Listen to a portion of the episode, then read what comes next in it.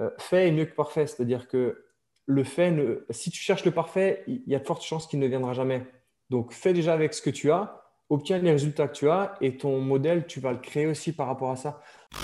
Ils font de la proprioception sur un bosu. Putain, mec, eh, on est en 2025. C'est con, mais c'est ça. Mais parce que, parce que des fois, il y a des exercices, ils sont cool, ils sont fun. Mais travailler ta proprioception sur un bosu, ce n'est pas de la proprioception. Point. La neuro ne va pas t'apporter ton squat de 100 à 150. Et c'est là, encore une fois, c'est un add-on par rapport à toute la préparation physique que tu fais en plus. Ça ne va pas occulter l'un l'autre, c'est-à-dire que tu ne vas pas faire que de la neuro. Non, à un moment donné, il faut quand même faire de la prépa physique et entraîner ton, ton système par rapport à ça.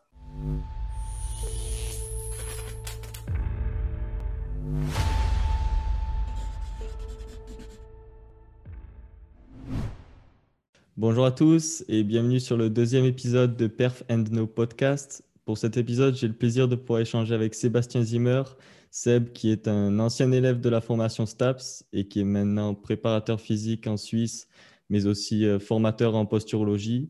Merci beaucoup d'avoir accepté l'invitation, Seb. Comment tu vas aujourd'hui? Ben, Surtout merci à toi pour cette invitation. Ça va très bien. Il fait beau. Les salles pourront bientôt réouvrir, donc tout va bien. en théorie. Donc, Seb, est-ce que tu pourrais te présenter un peu plus euh, spécifiquement que, que ce que je l'ai fait euh, Quelles sont tes activités actuellement et, euh, et d'où ouais, ça marche. Ouais. Alors, donc Sébastien, 29 ans. Donc, moi, j'ai fait le cursus STAPS à Strasbourg. Donc, j'ai eu le master en 2016, je crois, 2015 ou 2016. Bref. Et donc, à la base, comme tout sportif qui aime le sport, ben forcément, tu, tu, vas en STAPS. À la base, je ne pensais pas du tout faire master. À la base, euh, je me suis dit, bon, je fais STAPS parce que j'aime le sport. Donc, tu fais la licence. Puis, j'ai pris goût à cette connaissance euh, du corps humain, on va dire. Et puis, euh, naturellement, je suis allé sur le master. Par la suite, je voulais faire un doctorat, pareil pour la recherche. Donc, ça, je passe le camp. Mais... Donc, ça, j'étais intéressé, mais c'était très compliqué en termes de financement. Et surtout, moi, je n'étais pas sûr de quelle thématique aborder exactement en sachant que ça a beaucoup varié depuis le début de licence, début master, fin master, etc. Le courant, il a bien changé. Aujourd'hui, maintenant, je sais un petit peu euh, ce vers quoi tourner. Parce que quand tu te lances dans une aventure de thèse ou de recherche, il faut que tu sois motivé parce que c'est quand même trois ans ou trois à cinq ans, on va dire, en fonction d'eux, où tu fais quasiment que ça. Donc, euh, autant que ça te passionne à fond. Quoi. Donc voilà, j'ai fini mon master STAPS en 2015 parce que je n'ai pas forcément trouvé de subventions et de thématiques qui m'intéressaient vraiment pour la recherche, même si je savais qu'à terme j'en ferais. Ben, je me suis mis à mon compte, mais c'était la réalité de terrain, elle était difficile dans le sens où ben, on t'enseigne plein de choses et la pratique n'est pas forcément telle qu'elle. Donc, je me suis spécialisé. Donc, j'étais issu du foot. Donc, de par mon réseau, j'ai pu me mettre en préparateur physique euh, individuel, plus dans un club, mais j'avais pas mal d'athlètes en suivi individuel. Et en 2017 euh, ou 2018, ouais, je suis déménagé, changement de vie, je suis allé en Suisse. Voilà. Donc ça fait trois ans maintenant que je suis en Suisse. Donc 2018, c'est ça. ok. Et du coup, euh, donc comme tu l'as dit, la formation STAP, c'est quelque chose de très général et très théorique. Euh, sur le master, on est dans la même thématique ou qu'est-ce que ça t'a Est-ce que le, le, master il t'a apporté vraiment quelque chose par rapport à tes activités que tu as actuellement? Ou si tu devais refaire euh, ton parcours, est-ce que tu, serais peut-être arrêté à la licence? Et tu peut-être tu, te serais octroyé un peu plus de temps pour te former euh, Comment tu aurais, fait ça? C'est marrant, c'est une bonne question, je ne me la suis jamais posée, tu vois. Mais euh, autant j'ai voulu faire la recherche, mais comme ce qu'on disait un petit peu en off très rapidement, c'est que l'idée de ma recherche, c'était d'avoir une application pratique. Et beaucoup de recherches aujourd'hui sont très théoriques et impossibles d'utiliser en pratique.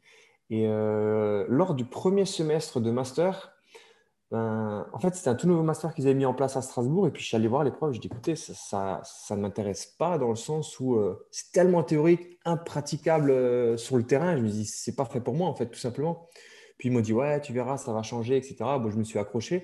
Mais je dirais que le master m'a plus apporté, plus que des connaissances ou que cela, c'est une réflexion derrière. C'est-à-dire qu'on a quand même un mémoire de recherche à faire en M1 et un deuxième un peu plus poussé, enfin bien plus poussé en M2, c'est plus cette recherche de connaissances et de réflexion logique à travers ça, plus que des connaissances. Aujourd'hui, par rapport à toutes les connaissances que j'ai apprises en master, je ne vais pas dire que j'utilise 15%, mais 10 à 15%, je suis pas loin, tu vois. Donc voilà. Ok. Et euh, du coup, pour euh, compléter un peu les, la formation STAPS, euh, tu t'es formé après ton master ou bah, du coup, quelle a été ta démarche pour sélectionner les, les formations pertinentes par rapport aux, aux, connaissances de base que tu avais déjà? Ouais. Bah, c'est des échanges qu'on arrive pas mal de gens, c'est-à-dire que, bon, déjà, il faut se dire que un préparateur physique qui arrête de se former après son master, il ne va pas faire long feu. Ça, c'est sûr. C'est que la formation continue doit être primordiale dans n'importe quoi. Ben, moi, j'ai fait les frais, c'est-à-dire que j'ai fini mon master, je pensais que je connaissais tout, tu vois.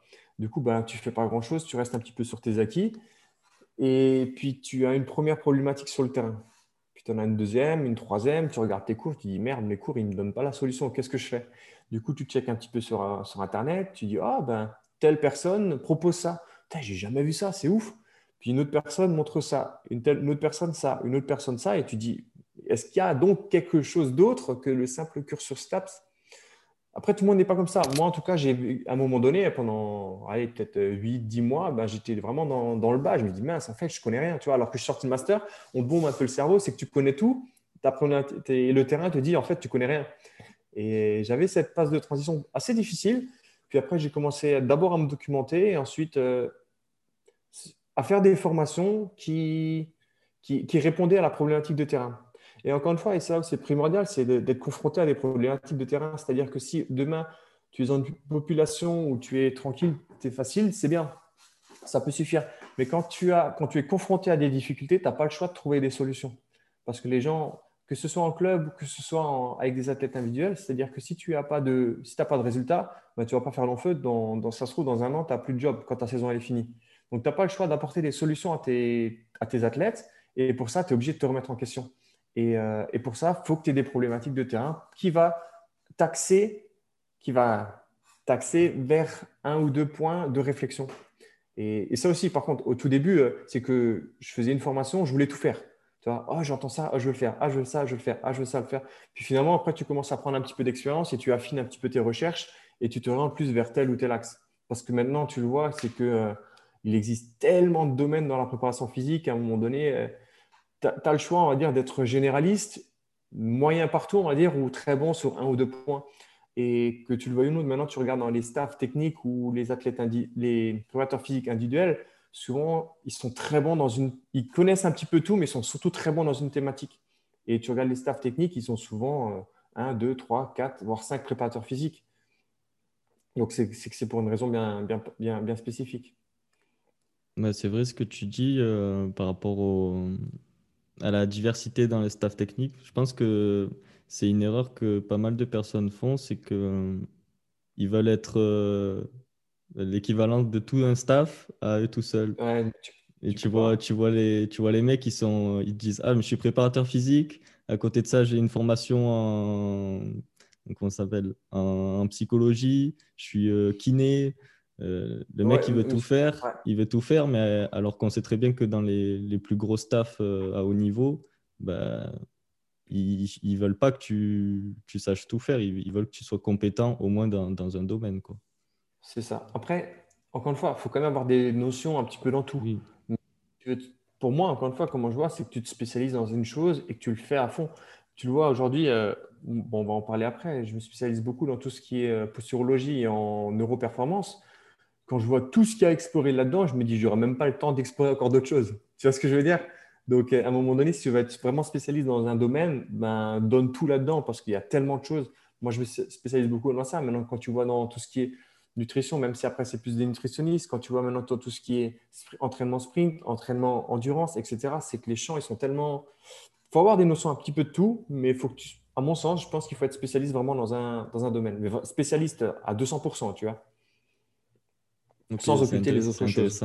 C'est intéressant d'avoir un retour comme ça. Et euh, du coup, euh, après STAPS, tu as directement voulu euh, te lancer dans le monde professionnel ou comment ça s'est passé ta, ta recherche d'emploi Staps? En fait, c'est ça, c'est-à-dire qu'aujourd'hui, tu vois, je suis indépendant à 100%, tu vois, et c'est pas quelque chose que je voulais. C'est-à-dire que moi, quand j'étais en STAPS, ben, j'étais issu du milieu du foot, et puis ben, qu'est-ce que je voulais? Je m'imaginais, j'exagère, hein, aller au PSG, etc., etc., tu vois, être tout de suite dans les grands clubs. Et en fait, la réalité de terrain te montre que ben, c'est pas aussi simple que ça, tu vois. Il suffit de voir, euh, alors, en j'ai enlevé le licence, en master, on était euh, une petite quinzaine, on était une petite promo, tu vois, on était 15. Sur les 15, il y en a peut-être 4 qui bossent encore vraiment dans la prépa physique aujourd'hui, tu vois. C'est sans compter en, en licence. Bon, en licence entraînement sportif, on était beaucoup plus nombreux, mais tu vois, licence, master, et après, il en reste quasiment plus beaucoup. Et, euh, ça, donc, aujourd'hui, je suis indépendant, mais ce n'était pas du tout une volonté de ma part. C'est-à-dire que, bon, aujourd'hui, je fais beaucoup de posturologie et de réathlétisation neuroperformance, comme ça qu'on l'a appelé. Mais en fait, pourquoi je suis indépendant? C'est parce que ça n'existe pas. Donc, tu es obligé de créer ton métier. Et, euh, et, quand je suis sorti de, de STAPS, de mon master, bah, à la base, je pensais être dans un gros staff, vivre de, de, ça, etc., etc. Et en fait, la réalité te montre que en fait, quand tu es dans des petits clubs, ben, tu n'en vis pas. Et du coup, tu es obligé de diversifier, si je puis dire, tes, activités. donc, euh, ça m'a permis de suivre aussi des, des, athlètes en individuel. Mais après, j'avais aussi une grande partie, c'était du, comme j'appelle ça, du population générale, où c'était euh, perte de poids, prise de masse musculaire. Hein. C'est plus ou moins, c'est ce qui te faisait vivre. Hein. Donc, euh, et puis la réalité, elle est là aussi. C'est qu'à un moment donné, STAPS, c'est bien beau, mais ça, t'apprend, comme je te disais, une, réflexion derrière, mais ça t'apprend pas vraiment un métier dans le sens où aujourd'hui, sur ton, tu as combien sur ta promo maintenant euh, en licence là? Euh, En licence, on est 70 et je sais qu'en master, ils sont en M1, ils sont 15. Voilà, 15. On va prendre les 70 là. Aujourd'hui, tu es 70. Tu sais très bien que tes 70 là ne vont pas vivre de préparation physique dans un club pro. C'est impossible. Et du coup, ben, tu n'as pas le choix de, trouver des, stratégies qui te permettent après de vivre. Et c'est pour ça que euh, STAPS, c'est vraiment prépa physique. Et il y a aussi l'autre domaine, donc il y a tout ce qui est BP, etc., les coachs sportifs. Mais euh, combien aujourd'hui de STAPS font des métiers de coach, de coach sportif vraiment avec population générale, que ce soit prise de masse musculaire, perte de poids, etc. C'est à un moment donné, la réalité de terrain, elle est là, c'est que tu n'as pas. Sauf si tu es dans un gros staff qui t'arrive à en vivre. Et là, il faut que ton stage en licence master, il faut qu'il soit béton, béton ou tu as un réseau de ouf, mais sinon, la majeure partie, ben, ça va être ça finalement, hein, ce qui t'attend. Et là, les gens, ils s'en rendent pas compte. Et moi, je m'en suis pas rendu compte, comme beaucoup s'en sont pas rendus compte. Et pour rebondir sur ça, euh, euh, l'importance du réseau, tu trouves que dans ce milieu-là, c'est vraiment quelque chose de primordial à développer euh, peut-être dès la licence si, tu pouvais, si on, veut, si on veut travailler, si on veut travailler dans des, dans des gros staffs, par exemple. Ouais, c'est primordial. C'est-à-dire qu'aujourd'hui, les connaissances sont de beaucoup plus accessibles de par euh, ce qui se passe avec les réseaux, etc. Beaucoup plus accessibles. Donc, potentiellement, le niveau de chaque préparateur physique est bon. Et à un moment donné, que tu le veuilles ou non, ce qui va faire la différence, c'est que tu, pas toujours, hein, mais souvent, c'est que tu connais telle ou telle personne qui va faire la différence. Et c'est pour ça que tu me parles de réseau à la, licence. Si, si, tu pouvais déjà avant la licence, le plus tôt possible, créer-toi un réseau. Et l'importance du stage, alors il me semble qu'il y avait un stage en licence et un autre en master, il est primordial pour aller dans des grosses structures, même si à la fin, tu n'as pas forcément un job, mais surtout te faire connaître. C'est-à-dire qu'à un moment donné, si tu ne sais pas quitter, personne ne pourra te recruter. Alors que même si tu n'es pas recruté à l'issue de ton stage, potentiellement, ton nom, il est quand même dans la tête de quelqu'un. Et se dit, ah, peut-être je cherche quelqu'un à ce moment-là, pas peut-être suite, mais après, je cherche quelqu'un. Ah, mais d'ailleurs, il y avait un bon petit stagiaire qui était pas mal et qui, était, qui avait soif d'apprendre, etc. Ben, peut-être je vais le recontacter. Tu vois ce que je veux dire? Et le stage, il est primordial. L'idée, c'est de se créer un réseau. Et, c'est, et pour moi, c'est, c'est une des choses les plus importantes. Ok. Et euh, pour revenir sur. Euh, juste, euh, je, te coupe, désolé. Tu vois, à l'inverse, il y en a qui, des fois, ne sont pas hyper bons en prépa physique et juste de par le réseau, ils arrivent à se placer. Hein. Mm. Donc, pour montrer l'importance du réseau. Euh, du coup, par rapport au fait que tu as travaillé en indépendant, euh, est-ce que tu as une estimation du temps que ça t'a pris pour, euh, pour financièrement avoir quelque chose de, qui te permet de vivre quoi? C'est une bonne question, ça dépend. Ça dépend de plein de choses. Est-ce que. Ben, tu vois, moi je vais reprendre à nouveau mon exemple. Je prends beaucoup mon exemple. Hein ce qui m'a beaucoup fait vivre, oui, j'avais la prépa physique avec des athlètes, avec, euh, j'étais dans un club, mais voilà, c'était pas ouf non plus, tu vois. Mais par contre, ce qui te fait vraiment vivre, et c'était plus population générale, c'est ceux qui veulent euh, des objectifs de perte de poids ou de prise de masse, c'est surtout cela. Et puis, de par mon parcours et de ce que j'ai vu en master, bah, je ne connaissais pas grand-chose. Hein. Parce que, que tu le veuilles ou non, moi, en tout cas, le master que j'avais, il était très théorique. et versus un BPGEPS qui a fait que un an ou deux ans, je ne sais même pas combien c'est, qui a eu énormément de pratiques, pour moi, des fois, à, l'issue de mon cursus et de par mes expériences que j'ai eues, à l'issue de, même j'avais beau avoir un master, à mon sens, il était plus compétent que moi par rapport à cette population-là. Donc j'étais obligé de me former en fait, s'il fallait que j'ai un résultat et que puis à la fin du mois je puisse manger parce que faut quand même payer pour ce qu'on fait, tu vois. Donc ouais, financièrement ça dépend. Après c'est de l'investissement, tu vois. Chaque formation que je fais, je le vois non pas comme une dépense mais comme un investissement. C'est-à-dire que si maintenant je paye, je sais pas, 500 euros une formation, il faut qu'elle me rapporte derrière. Et c'est pour ça que quand tu as peu de clients et qu'il faut que tu investisses dans tes connaissances, ben, tu réfléchis vraiment un peu plus à chaque formation. Est-ce qu'elle va vraiment me rapporter un plus? Parce qu'aujourd'hui, moi, toutes les formations, je pourrais toutes les faire. D'une part, je n'ai pas les finances et deux, la moitié ne m'en serviront à rien. Donc, euh, sois bon dans ta réflexion de qu'est-ce que cette formation va m'apporter. On parle toujours de retour sur investissement, la notion de roi, et il faut qu'elle soit présente dans chaque formation qu'il faut que tu fasses. Ok. Et euh, donc, comme, comme tu l'as dit, tu, es spécialisé en posturologie avant de rentrer un peu dans, dans le vif du sujet, pour rester sur, euh, sur, euh, la, comment dire, euh, sur la mise en place d'une nouvelle pratique professionnelle. dans le premier épisode avec, avec Sean Seal, on avait parlé de, de légitimité dans, dans les services que l'on propose. combien de temps, toi, ça t'a pris entre le moment où tu as commencé à te former en posturo et le moment où tu t'es dit, bah, tiens, là, je me sens assez compétent pour pouvoir vendre ce service? Ça, c'est une sacrée question. Euh, c'est vrai que la légitimité, elle a 100% raison. Maintenant, euh, à partir de quand?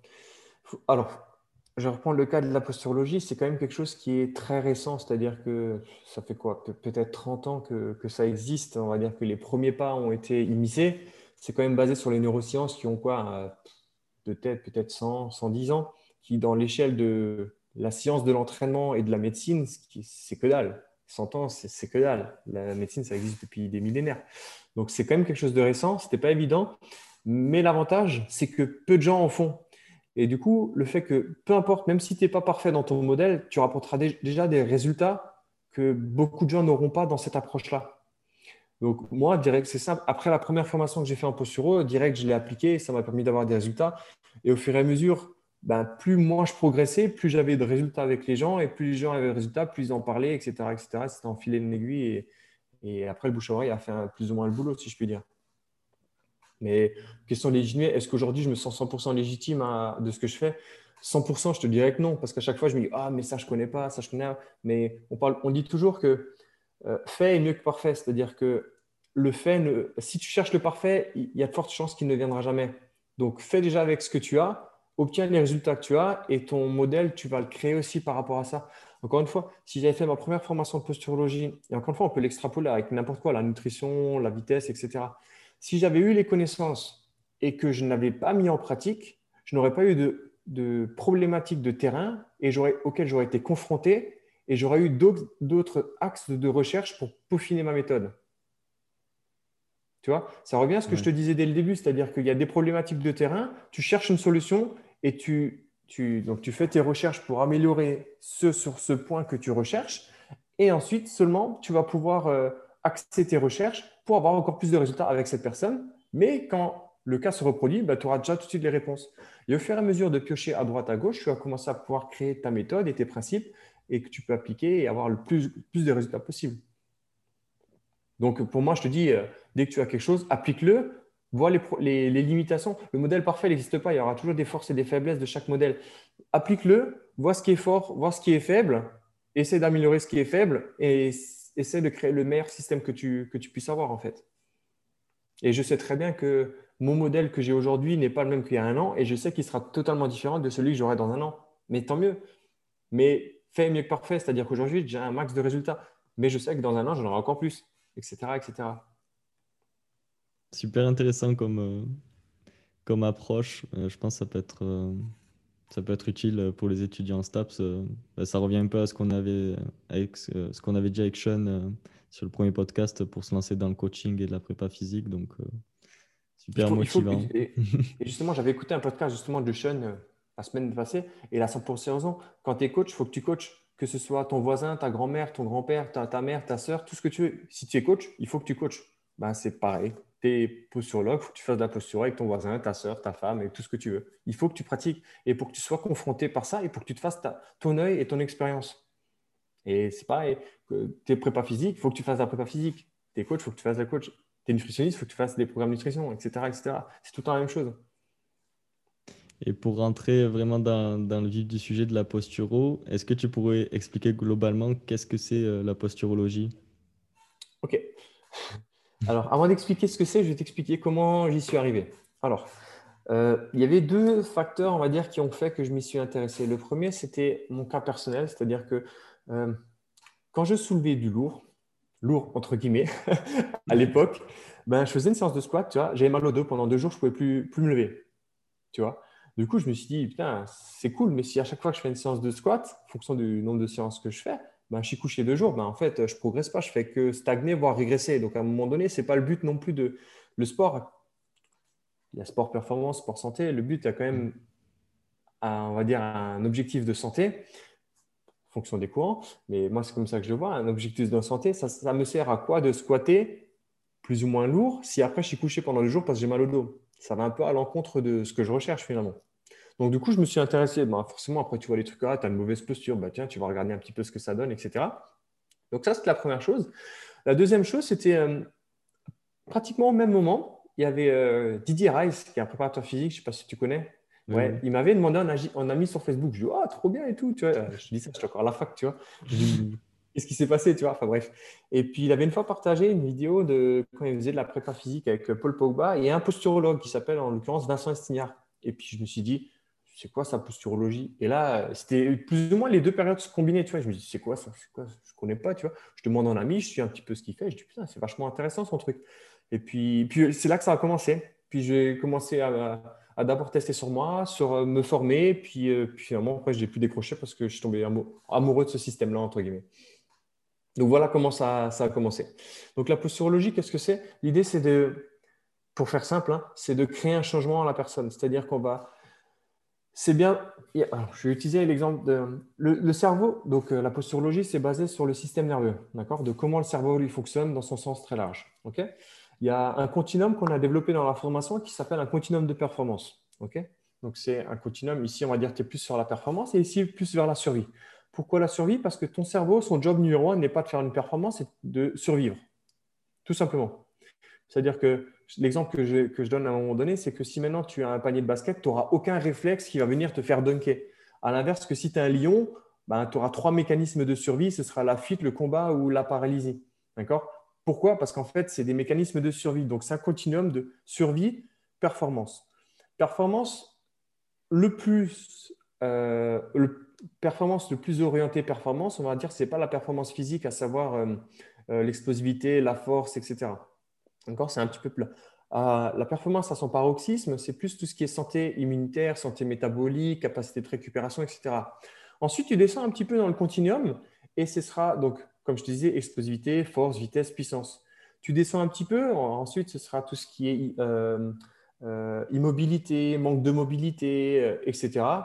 Un petit peu plus bas, ce sera tout ce qui est douleur, parce que la douleur est un mécanisme de survie que ton cerveau produit pour te protéger. Et en dessous de ça, tu auras dans la survie le plus loin possible, ce sera potentiellement les blessures. Et en fait, l'idée de la posturologie, c'est quoi? C'est apporter ton curseur de survie vers la performance, peu importe où tu te situes. Si tu te situes à peu près à ce niveau-là du curseur, ben, c'est de le ramener vers là. Si tu te situes vers des douleurs, ben, c'est pareil de le remonter ce curseur. En fait, du coup, pour simplifier, c'est quoi? C'est juste apporter un changement, que ce soit pour diminuer les douleurs ou augmenter tes performances motrices physiques. C'est aussi simple que ça. Et c'est pour ça que j'oriente à fond mon système par rapport à la personne qui est devant moi. Si elle vient parce que j'ai une douleur ou parce que je souhaite, j'exagère, hein, gagner deux centièmes sur mon sprint, le protocole au sens large, les principes seront les mêmes d'entraînement. C'est déplacer mon curseur de la survie vers la performance. Les stratégies vont un petit peu changer, mais à la fin, à la fin c'est juste ça. C'est déplacer mon curseur de survie à performance, aussi simplement. Ok, et euh, de ce que j'ai compris là par rapport à ce que tu viens d'expliquer, quand tu fais la, différenciation, euh, la dissociation de la performance, euh, hmm, comment dire Du coup, quand on parle de performance, euh, c'est pas forcément lié à la performance sportive, dans le sens où la posturo, c'est destiné. Est-ce que c'est destiné qu'aux sportifs ou c'est destiné à tout le monde dans le sens performance globale? Disons que dans performance, on, peut tout mettre. Tu peux mettre performance motrice, comme je prends l'exemple de la voisine qui veut juste porter ses courses jusqu'au quatrième étage. Parce que oui, j'habite dans un immeuble où il n'y a pas d'ascenseur. la performance motrice, aussi la qualité du mouvement, par exemple faire un squat plus ou moins propre versus un squat où il y a le bassin qui chiffre, peut-être tu n'auras pas de douleur maintenant, mais peut-être par la suite. Tu as la performance physique qui est gagnée par exemple 10 cm sur un CMJ. Tu as la performance cognitive. Performance, tu peux tout mettre. Mais c'est vrai que je mettrais performance globale. L'idée, c'est. Moi, ce que j'aime bien dire quand il y a un athlète ou une personne, population générale qui vient me voir, je dis Qu'est-ce que tu veux? Quel est ton objectif? Peu importe ce que c'est. Il y en a, encore une fois, comme je te disais, c'est juste porter ses courses, ne plus avoir mal c'est correct, ça reste une performance en soi pour elle. Tu vois, ça peut être gagné, comme je te disais, 10 cm. Ça reste une performance motrice ou physique, performance globale. Et c'est ça qu'on va, ce, sur quoi on va, on va tendre en fait. Ça répond à ta question ou...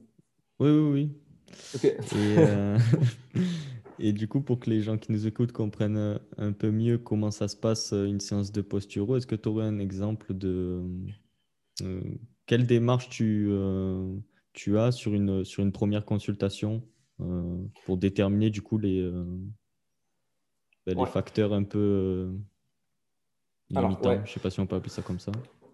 Non, ouais, c'est, c'est une bonne, un bon nom. Disons que après, ça dépend si tu viens. En fait, les gens ils viennent pour un changement. D'accord? En l'occurrence, ça peut être soit pour ne plus avoir plus ou voire moins avoir mal, ou alors pour augmenter sa performance. Ok, donc c'est Seb, je viens de voir. Pourquoi? Parce que j'ai mal à l'épaule. Tu vois, la dernière fois, il y en a un qui me dit écoute, j'ai mal à, l'épaule quand j'essaie de déraquer ma barre. Ok, tu vois, c'est ça ton problème. Donc j'essaie de directement dans la séance de régler le problème de pourquoi tu es venu.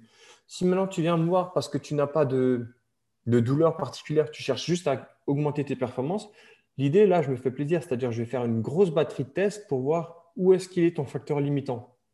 D'accord? Et je parlais de curseur avant de performance faut dire que la performance motrice ou sportive, c'est un output du cerveau.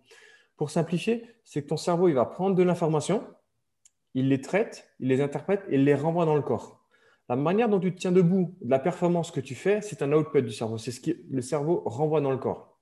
Donc, que j'ai une épaule comme ça, que je fasse un développé couché, que ma barre elle est penchée, que je saute 30 euh, cm, c'est un output que je saute 40 cm, que je fasse un développé me coucher, que la barre est droite ou que mes épaules soient alignées, c'est un output aussi.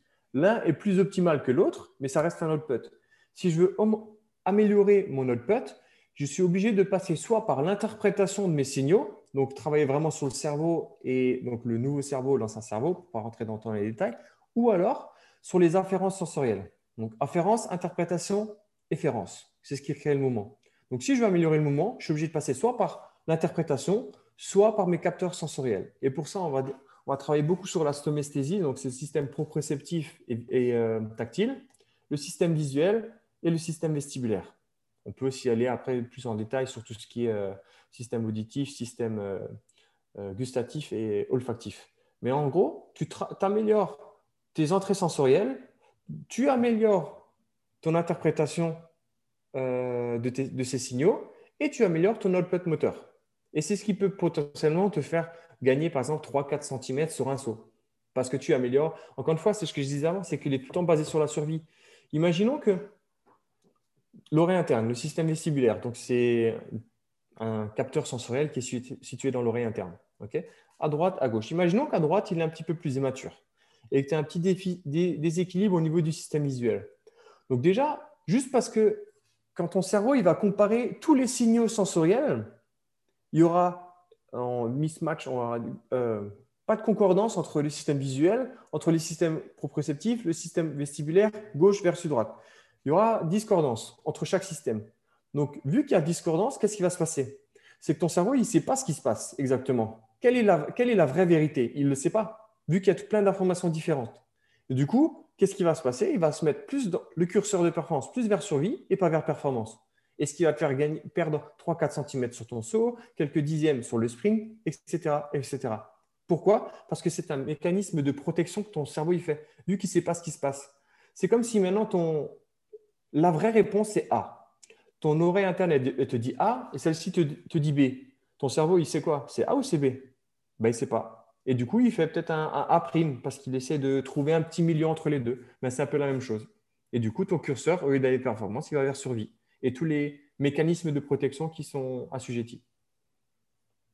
Ok, pour revenir à ce que tu as dit par rapport à, une potentielle immaturité d'un récepteur sensoriel, euh, euh, moi, quand j'avais commencé à m'intéresser un peu à la, posturo, euh, vous parlez beaucoup de, du développement ontogénétique de l'être humain. Donc, c'est quelque chose qu'on voit, brièvement en STAPS. On voit, comment ça, on voit comment ça se développe en théorie, dans, dans, le meilleur des mondes, on va dire. Mais en pratique, euh, bah, du coup, quel lien vous faites entre la, posturo et, ce fameux développement ontogénétique? En fait, c'est lié. Alors, tu vois, là, je parlais surtout du système vestibulaire, du système proprioceptif et du système visuel. On va dire que c'est trois composantes qui sont un petit peu dissociées. Par la suite, il faudra les associer. On va dire le développement ontogénétique, c'est ce qui permet à l'enfant de laisser place à la motricité involontaire, la motricité volontaire. En gros, exemple, tu lui mets un doigt ici, il va automatiquement refermer c'est une motricité involontaire. Par la suite, il devra intégrer ce réflexe de sorte à ce qu'il puisse contrôler ce moment-là. Du coup, ce qui se passe, c'est que dès qu'il a un objet là, pour l'intégrer, il va mettre, laisser place à la motricité volontaire, c'est qu'il va tout doucement lâcher la main et laisser le stylo. C'est laisser place à la motricité volontaire. Il existe 72 mouvements primitifs, réflexes archaïques de motricité involontaire de ce type-là, que l'enfant doit acquérir, qui va laisser place à la motricité volontaire et un système tonique et un tonus de base, on va dire, qui soit, on va dire, plus ou moins euh, équilibré. D'une part, gauche versus droite, avant, arrière, au bas. OK?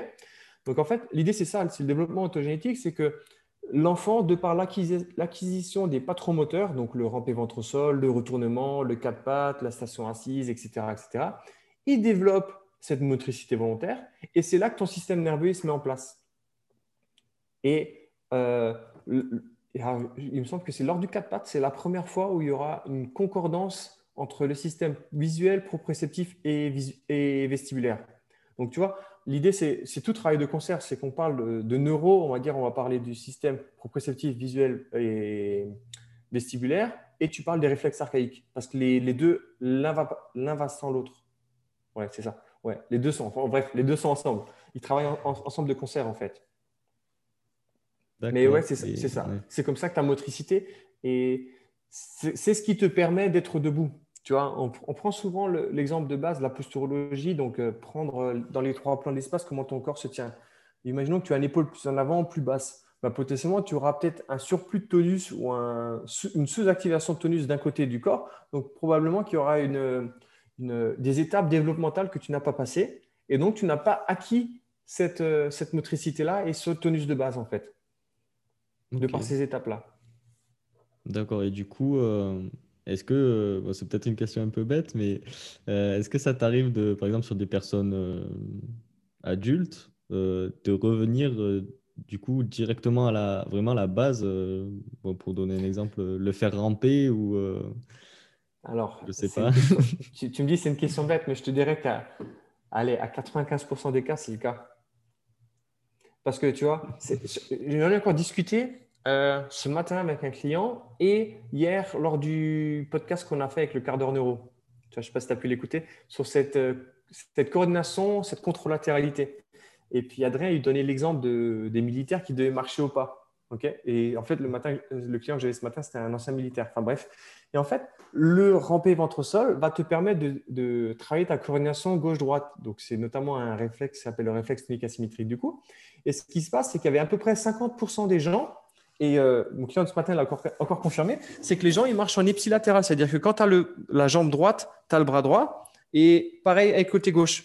Et en fait, en tant qu'être humain, on est la, une des seules espèces à marcher en contre-latéralité. Donc, c'est-à-dire que quand tu as la jambe gauche en avant, tu as le bras droit. Et en fait, c'est ce qui nous caractérise. C'est-à-dire que toutes les personnes qui, sont, euh, euh, qui marchent en ipsilatéral, donc bras droite, jambe, jambe droite, potentiellement, ils sont plus proches du règne animal que du règne humain.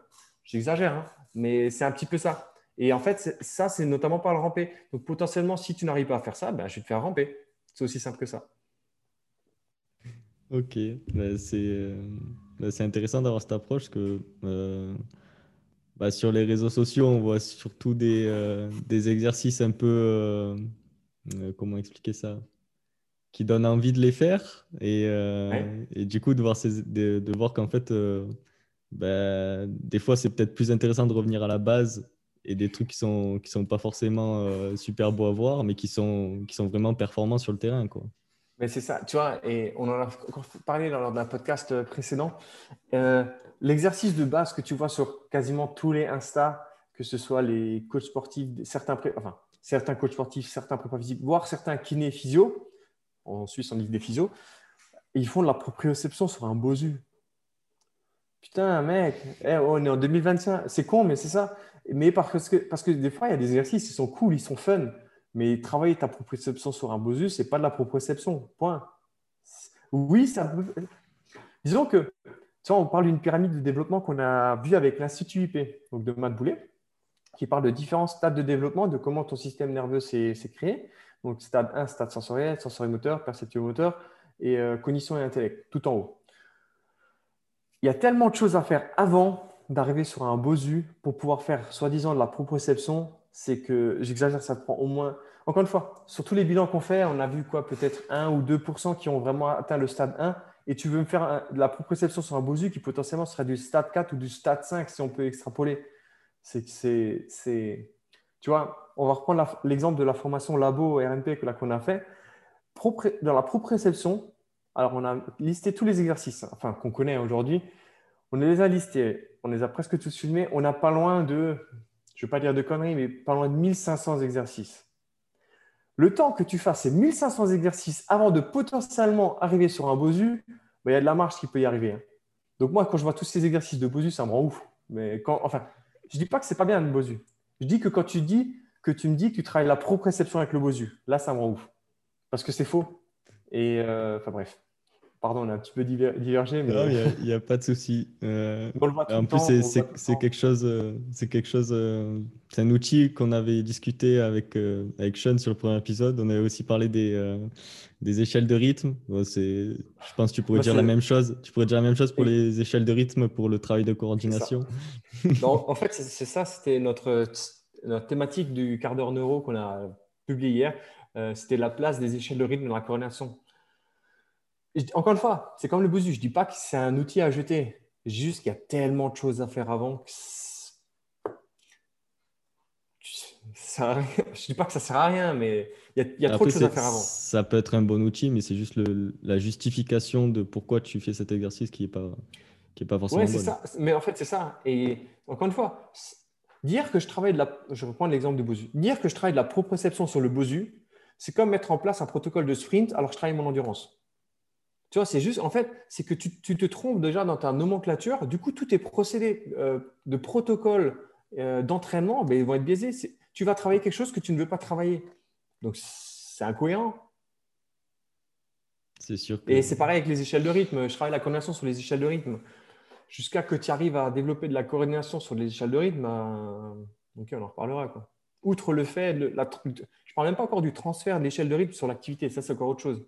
Mais Bref. On, a été. Euh, il y a eu un outil, on va s'approprier, on se dit il y a le Bosu qui sort, je vais faire plein d'exercices de Bosu. Il y a l'échelle de condensation, l'échelle de rythme qui sort, je vais faire plein d'exercices sur ça. Et en fait, on a été presque piégé, on va dire, par l'outil. C'est-à-dire qu'on va prendre l'outil et on, va, on va s'approprier quelque chose plutôt que de dire je veux travailler ça. Et l'échelle de rythme peut être un outil qui permet de travailler. En fait, on a la pensée inverse. Et pensée inverse, et après, tu vas tromper dans tous tes protocoles. Enfin bref. Mais je dis pas, euh, le nombre de fois que j'y suis passé, moi, en tant que footballeur, on, a travaillé la coordination sur l'échelle de rythme, j'en ai mangé, j'en ai mangé énormément, tu vois. Mais bref. les gens, ils vont croire qu'on s'acharne sur les. ouais, c'est ça. on va, on va changer de sujet. Sont pas bien. Je dis pas qu'ils sont, je dis pas qu'ils sont pas bien. juste quoi, sois juste bon de pourquoi tu les utilises et une bonne justification. Voilà. Pour pas trop s'acharner. on, va, on va changer de sujet pour pas qu'il y ait trop de débats. Et euh, pour, euh, pour revenir un peu sur la, période Covid, euh, où du coup les, personnes elles sont beaucoup moins actives qu'habituellement. Est-ce que en posturo, tu as, pu avoir des, déficits sur le plan, sur le plan moteur qui, qui commencent à devenir récurrents ou, Moi, je pense par exemple à tout ce qui est tactile au niveau du pied. Parce que les personnes, elles, elles, bah, quand elles sont en télétravail, elles ne bougent pas.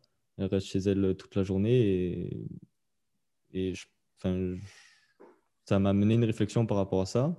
Euh, est-ce qu'il faudrait peut-être euh, pas avoir une style de, de, rééducation ou des exercices simples euh, bon, Déjà, est-ce que tu as vu des, déficits particuliers qui sont, qui sont devenus récurrents? Alors, pour être tout à fait honnête, je n'ai pas suffisamment de recul par rapport à ça. En revanche, ce que je peux te dire, c'est que, hormis la période de Covid, je jouais déjà avec des gens avec beaucoup de déséquilibre. Donc, est-ce que ça a accentué? Peut-être.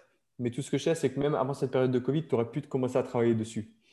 Donc, euh, ouais, après, je n'ai pas forcément de recul par rapport à ça, par rapport au Covid, très sincèrement. Ok.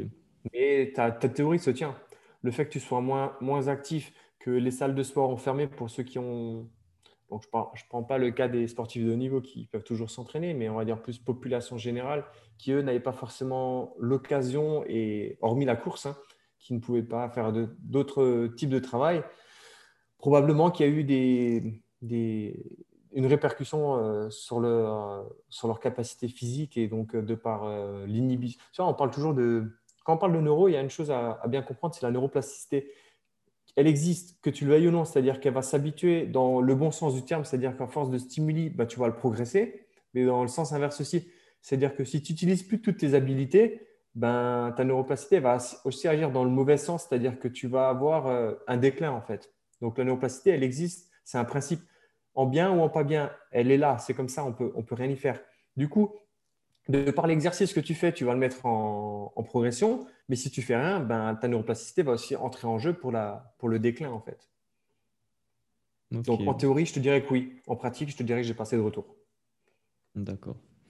Et euh, pour parler un peu de la, formation que, tu proposes avec tes, collaborateurs, euh, à quel type de public elle, se, elle est destinée et euh, si tu avais un comparatif à faire avec les formations que tu as déjà eues euh, vis-à-vis de ça, et plutôt pour, pour faire référence un peu à ce qui se passe en formation STAPS où c'est que théorique, est-ce que c'est quelque chose, c'est des notions qu'on peut directement appliquer au terrain Par exemple, pour les personnes qui veulent se former en posturo et qui, qui sont prépa physique déjà à la base? Ouais. Alors déjà, comment la, donc, euh, la formation, c'est euh, avec Adrien Chartier et Romain Cachavenda, donc ça s'appelle Labo RMP. Déjà, comment ça s'est fait, Il s'avère que pendant le confinement, ben, on, faisait tous un petit peu de, notre côté nos, petits suivis, nos petits bilans, etc., en ligne, etc., de période Covid oblige. et en fait, on s'est dit, pourquoi on ne se mettrait pas ensemble? Ça permettrait de toucher un peu plus de gens, d'aider un maximum de personnes. Bah, vas-y, on se met ensemble. Et on a fait un webinaire le 1er décembre. Et en fait, ce qui s'est passé, c'est que on a fait un grand lancement et tout. Il y avait plus de, je veux pas dire de conneries, il y avait 550 personnes, tu vois. De tête, j'ai 574, mais je dirais 550 pour pas trop mouiller. Et 550 personnes qui étaient inscrites au webinaire. Et on fait une petite question. Déjà, qui êtes-vous et qu'est-ce que vous attendez? Et là, on voyait coach, coach, coach, coach, coach, coach. Alors que notre, notre cible était plus, on va dire, euh, des athlètes pour pouvoir euh, les bilanter et les, les accompagner dans ce traitement-là, tu vois, parce qu'ils ne connaissent pas forcément. Et là, on voit coach, coach. Et en fait, on s'est rendu compte que les gens s'attendaient tous à une formation.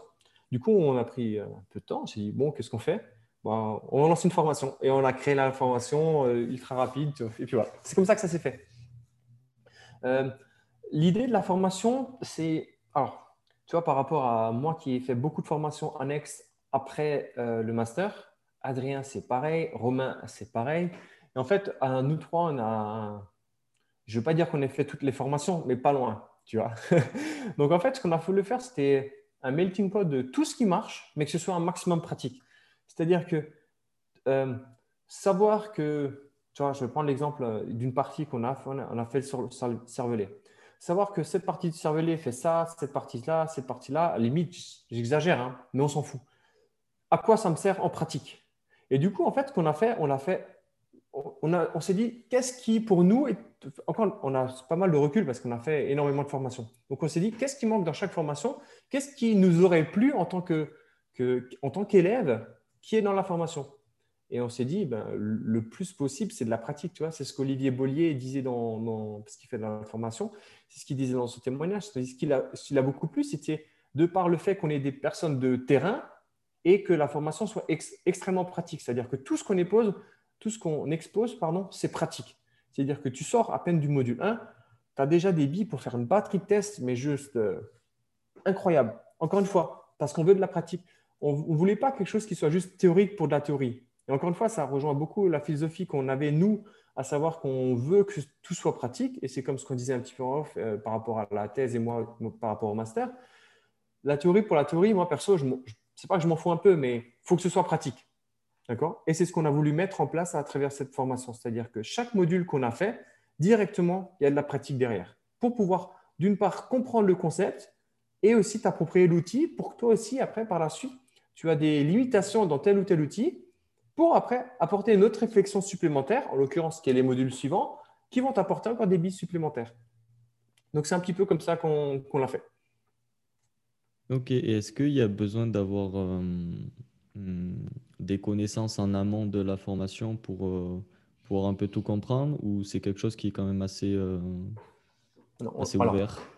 On l'a fait quand même de manière très vulgarisé, c'est-à-dire que pratiquement tout le monde peut le faire. Aujourd'hui, dans les personnes qui font la formation, on a deux ou trois psychomotes, on a beaucoup de coachs, beaucoup de prépa, on a des kinés, pas mal de kinés, on a, il me semble, un ostéo, mais je ne vais pas dire de conneries.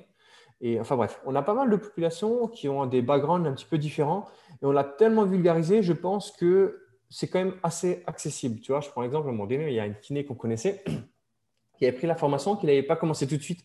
Et quand elle voyait les questions, parce qu'on a créé ainsi un groupe privé pour euh, questions-réponses, tu vois, pour que les gens posent leurs questions, pour qu'il y ait une interaction. Et l'idée, c'est d'avancer tous ensemble, tu vois.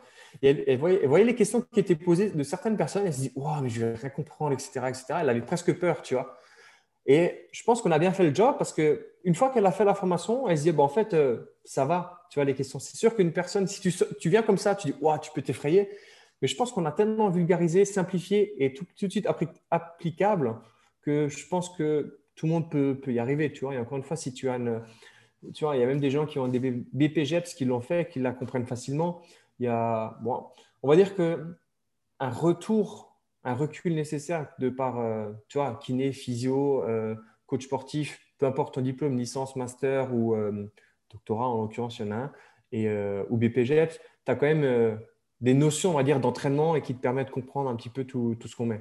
Je pense pas que maintenant, j'exagère à peine, hein, je pense pas qu'un un carleur, il va venir faire notre formation. D'une part, il n'aurait pas l'intérêt et je pense qu'il risque d'être un petit peu largué. Quoi. C'est sûr. je, dis ça, je, dis ça, parce qu'il y en a un qui, qui, était plombé qui voulait la faire. On lui a dit, écoute, ça ne sert pas à grand-chose. quoi. C'est pour ça que j'utilise l'exemple. il ne l'a pas fait. Et, euh, et euh, on ne l'a pas précisé, mais c'est une formation en ligne. Ouais, c'est une euh. formation en ligne, notamment pour une seule raison, c'est le Covid. Mm. C'est-à-dire qu'à terme, on aura aussi des séminaires présentiels, etc., etc. Mais pour le moment, avec le Covid, en ligne, c'est bien et ça te permet d'avancer à ton propre rythme. C'est-à-dire qu'on a mis en place le fait que tu sortes euh, des modules qui sortent toutes les deux semaines. Et euh, après, c'est à ton rythme. C'est-à-dire qu'il y en a, ils ont besoin de trois semaines, voire un mois pour chaque module. Ben, c'est correct aussi. C'est plus ou moins le rythme qu'on donne. Et deux semaines pour assimiler chaque module, c'est je pense, le strict minimum. Mais encore une fois, c'est à ton propre rythme. C'est pas genre euh, le lundi, tous les lundis de 8h à 10h. Non, si à moment donné, tu veux lundi à 8h, 10h, la semaine d'après, le mardi à 16h, ben, c'est comme tu veux. C'est à ton propre rythme. Après, c'est un petit peu dans l'air du temps aussi. Donc, euh, voilà. non, mais je me, je me, posais juste cette question-là par rapport à. Bah, vu que, comme tu as dit, il y a quand même de la, de la mise en pratique. Euh, donc, je suppose que c'est quand même des, des mises en pratique assez simples où on n'a pas forcément besoin d'avoir euh, ben, d'avoir le formateur qui te surveille pour voir si tu fais bien, le, si tu fais bien la chose. Non, du tout. Non, tu n'as pas besoin. Après, euh, si tu peux pratiquer sur, euh, sur la personne et si tu as un doute ou quoi que ce soit, ben, moi, Adrien ou Romain ou même des gens, des fois, ils mettent des photos et des vidéos qui ne sont pas sûres, ou nous, un petit peu pour alimenter, sur le groupe et disent qu'est-ce que vous constatez? Tu vois et après, de manière générale, les gens sont quand même assez autonomes et je pense qu'on a quand même bien fait le boulot pour bien dire ça c'est important, ça c'est pas important, tu vois. ok, c'est super. Euh, du coup, Seb, comme, euh, comme on a dit aussi, tu as, as, une activité en tant que prépa physique. qui est peut-être un peu moindre vis-à-vis de la posturo. mais pour rester sur la prépa physique, quel pourcentage tu donnerais vis-à-vis de, de, ce que tu dois à la formation STAPS pour les connaissances qu'elle t'a permis d'acquérir en prépa physique Alors, si j'ai bien compris la question, c'est en ce que j'ai vu en STAPS et ce que j'applique sur le terrain, c'est ça? Si j'ai bien compris la question Ouais, ouais c'est ça. Alors, encore une fois, ça va dépendre de chaque euh, cursus, euh, master, licence, etc. Ça, ça, dépend de chaque faculté, etc. aussi. Mais moi, très sincèrement, 10-15%. Euh, quoi. Disons que tu, tu te rends compte aussi que tout ce que tu as vu, encore une fois, c'est ce que je disais, c'est plus des pistes réflexives. Il ne faut pas que tu restes sur ça. C'est qu'on a vu beaucoup de choses, mais il faut que tu pousses d'une part parce que tes connaissances, elles évoluent constamment. C'est-à-dire que, euh, bon, peut-être pas d'une année à l'autre, mais on va dire sur cinq ans, sur les connaissances que tu connais, par exemple, en sprint il y a cinq ans versus aujourd'hui. Oui, le fond reste toujours le même. Il y a quand même pas mal de choses qui, restent, mais il y a beaucoup de choses. Il y a des nouveautés qui permettent toujours de rapporter du, du plus, tu vois on va dire que si maintenant, euh, si je devais donner un conseil à, un jeune prépa physique qui, qui est encore en cursus stable, je lui dirais de lire des livres. Tu vois, c'est quand même de la formation à moindre coût. Encore que ça dépend, il y a des livres qui, sont assez chers. Mais, mais sais, des, livres assez classiques, tu vois, genre Super Training ou Verkochanski, etc. Tu lis tout ça et tu as déjà des grosses billes. Oui, ils sont vieux, mais les principes même, ils restent quand même pas mal les mêmes. Du coup, euh, ça permet quand même d'avoir des grosses billes. Et puis des livres comme ça, normalement, quand tu en staff, ça prend un peu le temps de les lire. Là, aujourd'hui, c'est un peu plus compliqué de, se taper un livre à 700 pages. Mais c'est super intéressant d'avoir un retour comme ça parce que bah, déjà pour les, étudiants qui, qui pensent qu'en sortant de master, ils, euh, ils auront les capacités d'être prépa physique juste en se contentant de la formation.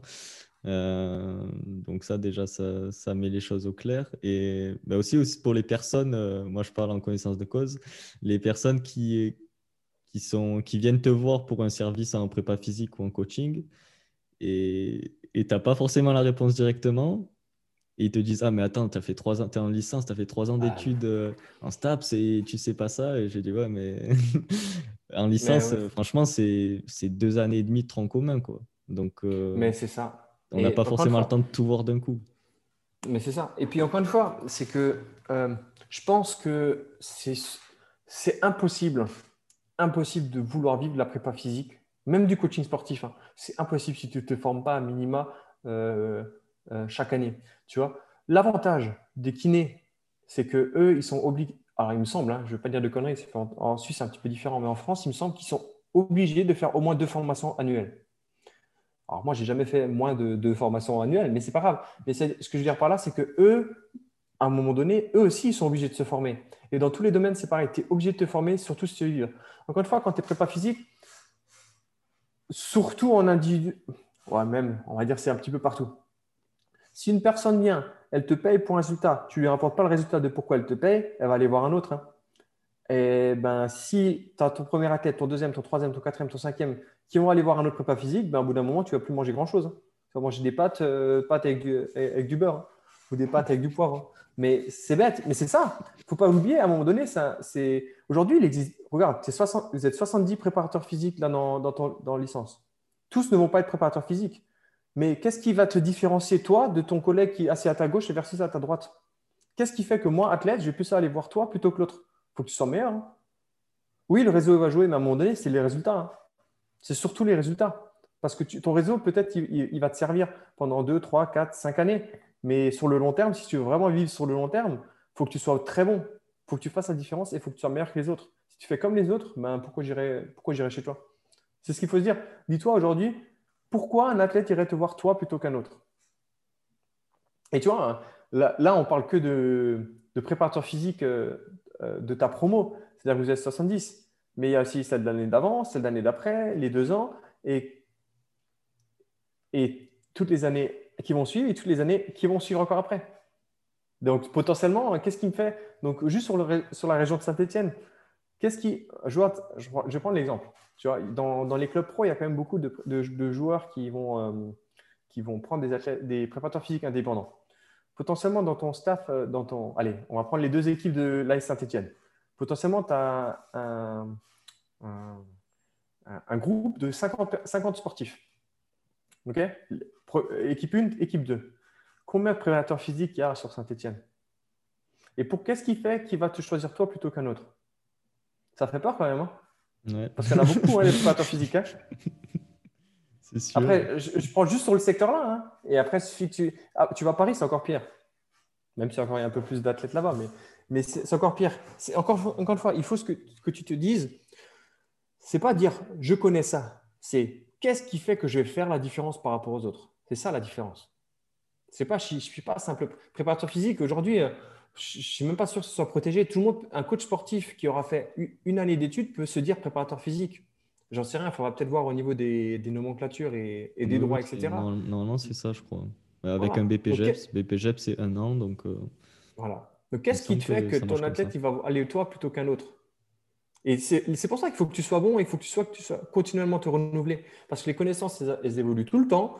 C'est qu'il y a plein d'axes et il faut que tu sois très, très bon, encore une fois. Et en même temps, à côté de ça, il faut que tu crées ton réseau.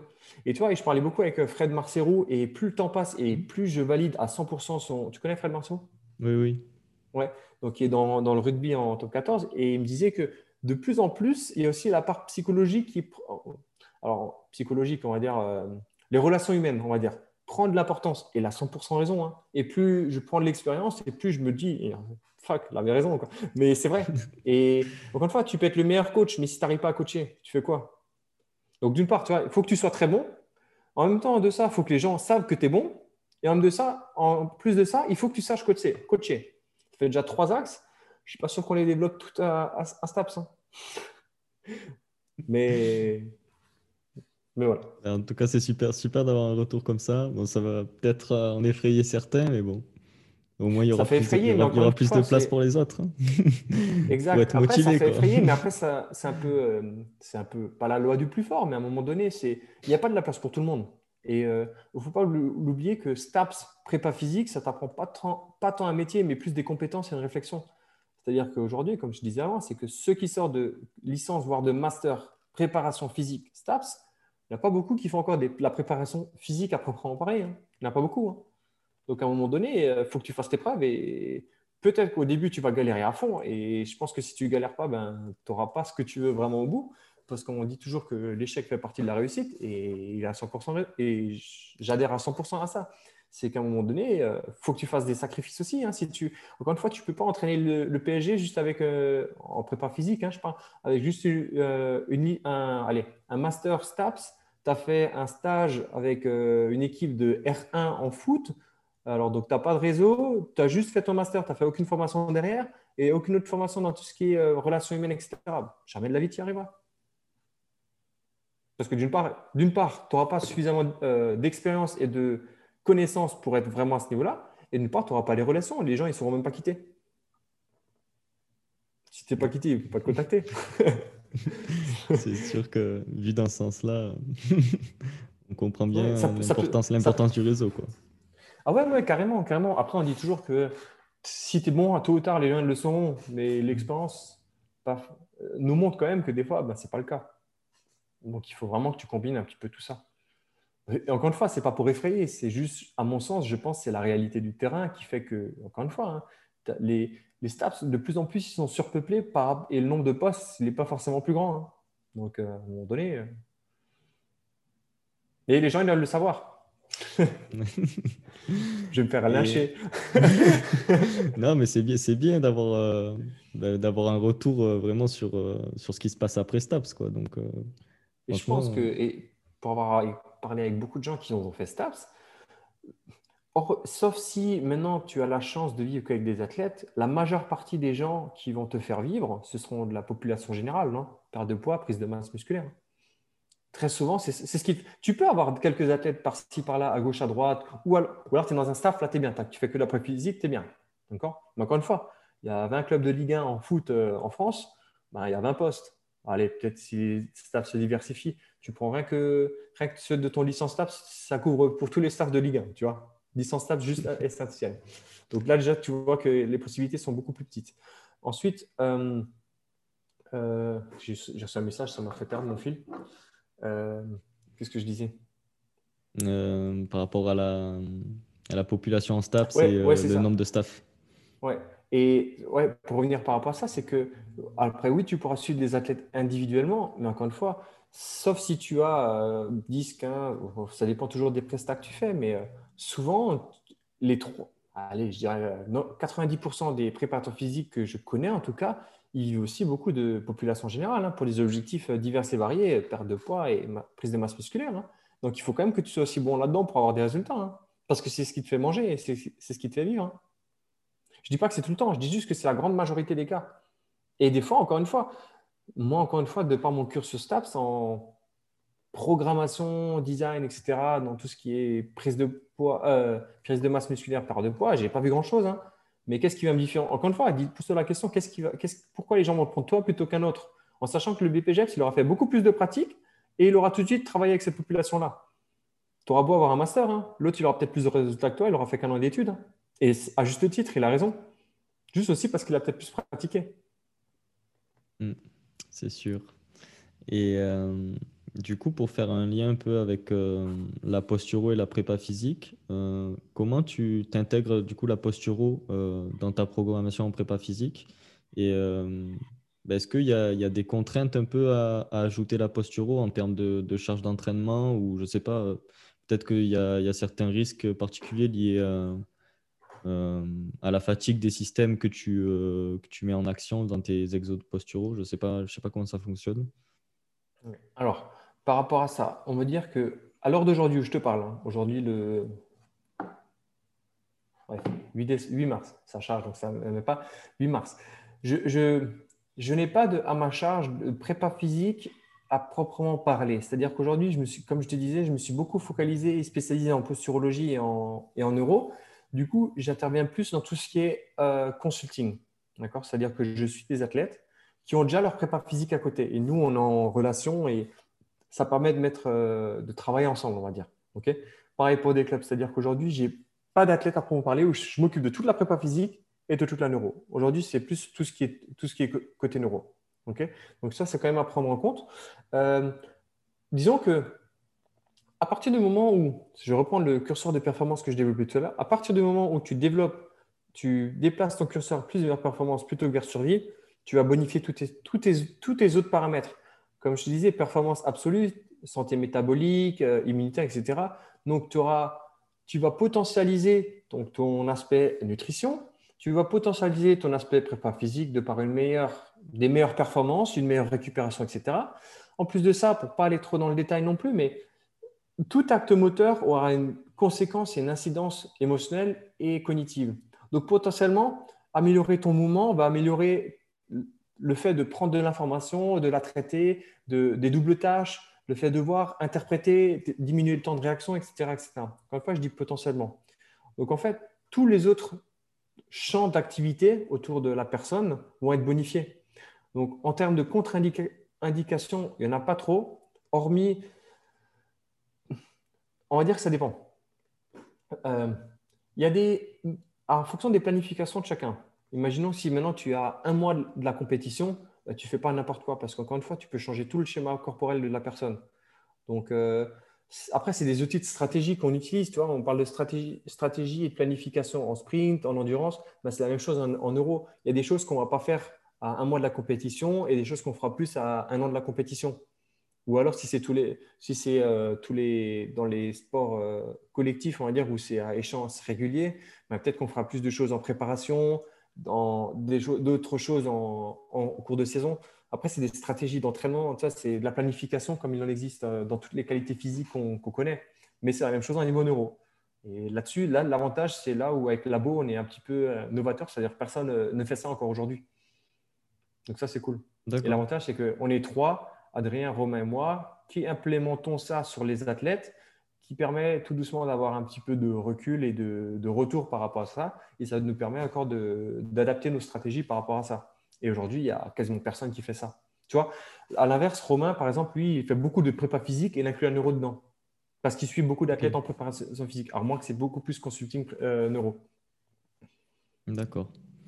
Et euh, une dernière question qui, me vient à l'esprit, là, plutôt au niveau posturaux et performance sportive. Ouais. J'avais regardé une vidéo, ah, j'ai plus le nom, c'était sur un, un développé couché. Et en fait, il faisait des.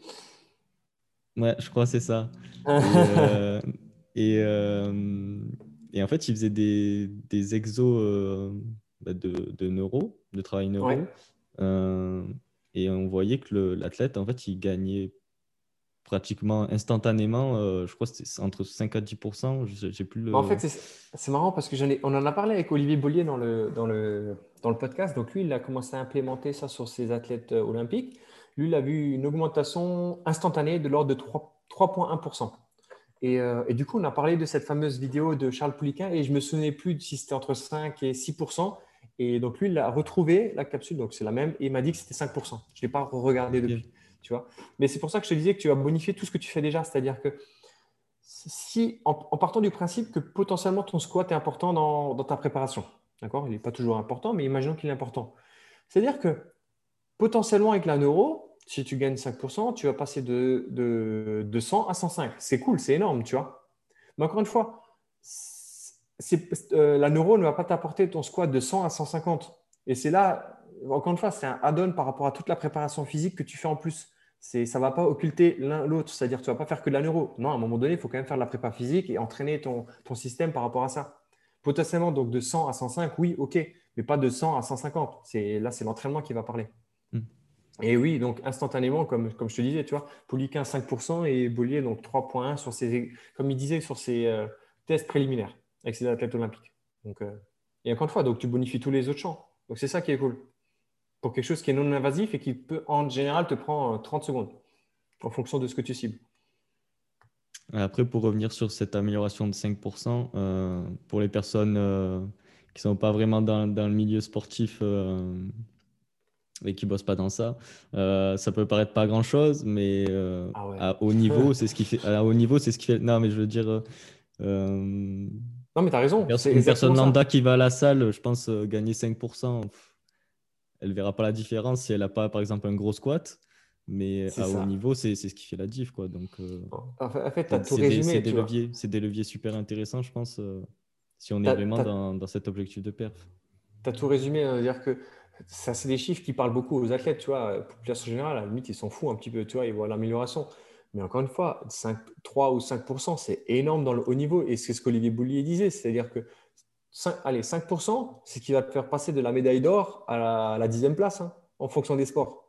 Et crois-moi, médaille d'or dixième place, le choix, il est vite fait. Hein. Et tu vois, tu vas reprendre l'exemple du sprint. 10 secondes, 5% c'est 9,50. Ah, c'est pas la même chose. Hein. C'est sûr. Et du coup, pour clôturer euh, ce podcast, Seb, euh, pour les étudiants en STAPS qui nous écoutent, est-ce que tu aurais, euh, je ne sais pas, un ou deux ouvrages à conseiller pour bah, peut-être leur donner goût à, se former en posturo ou bah, sur tout ce qui touche à la, la posturo en général? Ouais.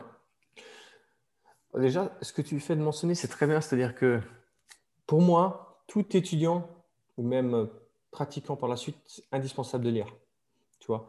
Que ce soit dans tout, que ce soit développement personnel, entraînement, euh, nutrition, tout ce que tu veux, il faut que tu lises. Tu vois et ça, ça j'ai appris durant mon cursus. Et puis, de toute façon, plus que tu vas pratiquer par la suite, tu verras que tu auras moins de temps de lire. Donc, euh, c'est quand même important de lire. Maintenant, en livres posturaux, il n'en existe pas grand-chose. Il en existe très peu. Euh, pour le moment, en tout cas. Il en existe très peu et euh, en général, c'est de la neuro impliquée, c'est-à-dire que tu vas prendre un bouquin de, neuro, tu le lis et tu appliques ça sur le terrain. Maintenant, très sincèrement, c'est très indigeste comme, euh, comme, euh, comme, comme, livre.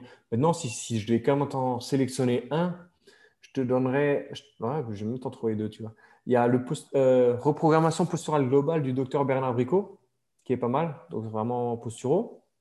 Et le grand livre des réflexes. Et par contre, je ne me souviens plus de l'auteur. Je crois que c'est Sally Godard, je crois, mais je ne suis pas sûr. Voilà. Et ensuite, euh, sinon, de manière générale, pour un prépa physique, euh, tout ce qui est super training, tous ces classiques, on va dire. Super. Mais indispensable de tout le temps lire. ouais, alors super training, il est dur à trouver. Sinon, il y a des livres qui sont extrêmement difficiles à trouver. C'est ceux de Emmanuel Léjard. Et ça, très difficile à, tu as accès à la bibliothèque, normalement, ça devrait être trouvé, trouvable. Et, mais sinon, euh, en général, sur la, c'est des, livres qui n'existent plus. Donc, euh, ouais, Emmanuel Léjard, ouais, ça, je conseille. Je prends note. et euh, pour les personnes qui veulent en savoir plus sur toi et sur tes activités, où est-ce qu'on peut te, te retrouver pardon? Alors, le plus simple, c'est sur Insta, hein, Seb du bas Insta, ou alors sur LinkedIn, Sébastien Zimmer. Sur Facebook, j'y suis, mais de manière euh, en mode sous-marin, c'est-à-dire que ce que je poste sur Insta, ça va aller sur Facebook et puis je m'en occupe pas plus que ça. Et sinon, avec euh, par rapport à vraiment euh, tout ce qui est la formation, c'est Labo RNP sur Insta, LinkedIn et Facebook. Voilà. Donc Sébastien Zimmer ou Seb Zimmer Insta ou alors Labo-RNP sur tous les autres. Voilà. Et je me, je me permets d'ajouter aussi que vous avez créé un, groupe Telegram. Ouais, je viens juste d'y penser, ouais. ouais. Je viens juste d'y penser. On a créé un, groupe Telegram d'échange. La semaine dernière. Voilà. Donc, euh, ben, en fait, vous regardez sur la, sur la bio de Labo RNP sur Insta et il y a le lien directement. Parce que tu peux y arriver que par, euh, par lien hmm. sur Telegram. Mais ouais, c'est ça, qui permet d'échanger autour de la neuro. En fait, ça n'engage rien, c'est juste la discussion ouverte et c'est ça qui est cool. c'est super, voilà. Euh, super, intéressant. Ben, Seb, merci beaucoup de, de m'avoir accordé ton temps pour, pour euh, présenter un peu euh, tes activités et surtout la posturo. Et puis j'espère qu'on restera en contact pour, euh, pour que je puisse venir me former avec vous dans ce domaine-là. avec plaisir. Mais surtout, merci à toi pour cette opportunité, en espérant n'avoir pas fait trop peur à certaines personnes par rapport à la réalité. Mais bon, on va dire que s'ils le savent, au moins, ils n'auront pas d'excuses. C'est sûr. Et il y a toujours des exceptions. Ouais, ça marche. Merci beaucoup. À plus. ciao. ciao.